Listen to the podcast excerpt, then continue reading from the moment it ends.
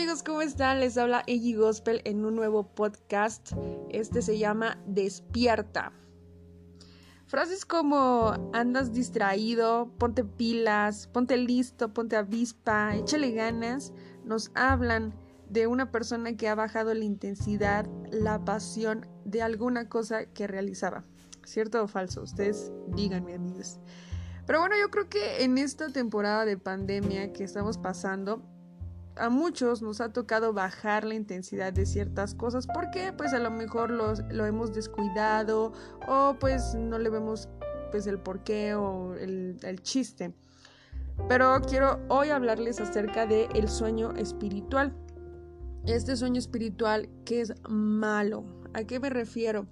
A que dejas de hacer las cosas importantes que te mantenían cerca de Dios, cerca de lo bueno y cerca de estar activo para que cuando Dios quiera usarte, ahí estés tú dispuesto. Si eres una persona que nunca ha tenido una amistad o una cercanía con Dios, quiero invitarte a escuchar el final de este audio para que si tú gustas, pues puedas empezar una relación con Dios que te dé un propósito en esta vida. Y prosigo. Entonces, amigos, como les iba diciendo, em, hay una historia en la Biblia que habla acerca de cuando Jesús ya estaba a punto de pues de ser arrestado para que lo crucificaran y él le pidió a sus discípulos pues que oraran con él, que le ayudaran, pero los encontró durmiendo.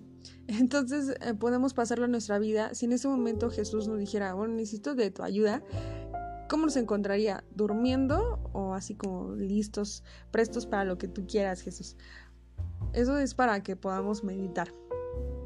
Ahora quiero leerte un pequeño segmento de un devocional que leí hace poco que habla acerca del sueño espiritual y se me hizo muy interesante.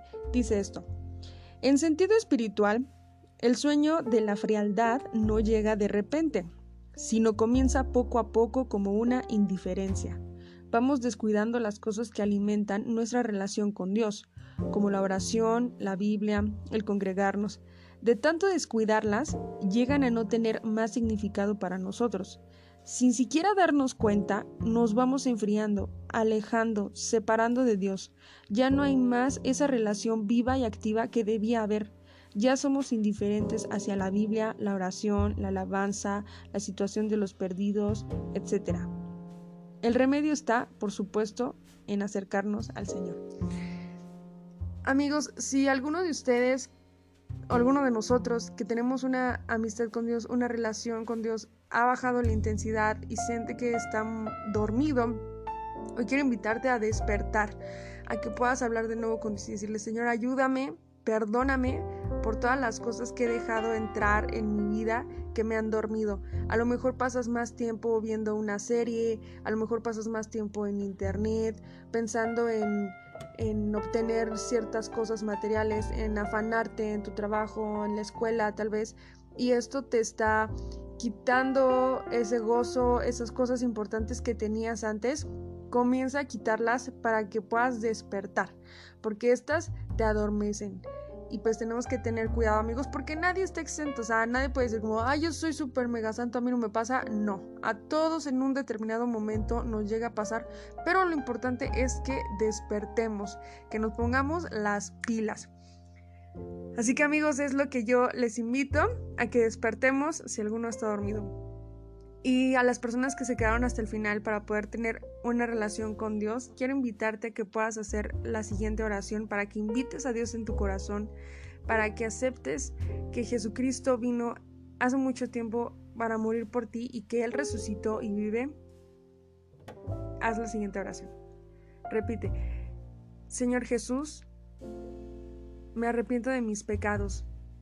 Entra en mi corazón, te hago mi Señor y Salvador.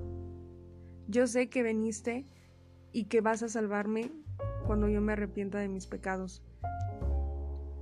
Hoy confieso que mi corazón quiere que entres en él. Te agradezco y pueda empezar una vida nueva. Amén. Amigos, que estén muy bien, excelente semana y nos vemos en el siguiente podcast.